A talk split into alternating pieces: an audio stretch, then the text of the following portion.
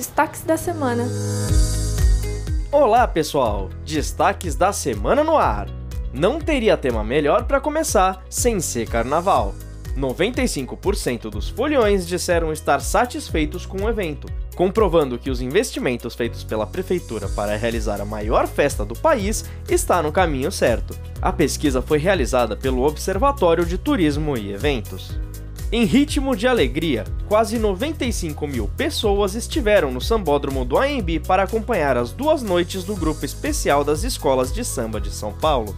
Por lá, a festa foi inclusiva, com cabines de autodescrição para as pessoas cegas e intérpretes de Libras presentes nos carros de som. Agora vamos falar de limpeza do carnaval de rua? Essa equipe merece nota 10, contando com mais de 15.600 profissionais de limpeza e uma frota de aproximadamente 1.400 veículos operacionais desde o começo do pré-carnaval, a prefeitura finalizou o serviço de limpeza das ruas em torno de uma hora após a conclusão dos desfiles e blocos. E não é só de carnaval que se vive aqui na prefeitura. A Secretaria de Saúde aproveitou o feriado para promover uma série de ações para o bem-estar, prevenção de riscos e orientações dos munícipes. Discussões sobre ISTs, saúde mental e abuso do álcool e drogas foram os temas principais nas unidades básicas de saúde. E o Domingão Tarifa Zero bateu mais um recorde na cidade.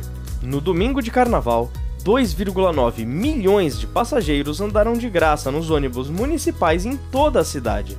Esse número representa um crescimento de 58% em relação ao domingo de carnaval do ano de 2023.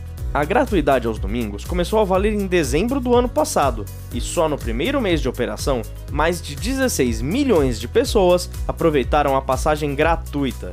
E para finalizar, a Prefeitura agora faz parte do Comitê de Ações Preventivas da Política Estadual sobre Drogas. O grupo é formado por uma equipe multidisciplinar dedicada a propor sugestões de políticas públicas eficazes para a prevenção ao uso de drogas. Por hoje é isso, pessoal.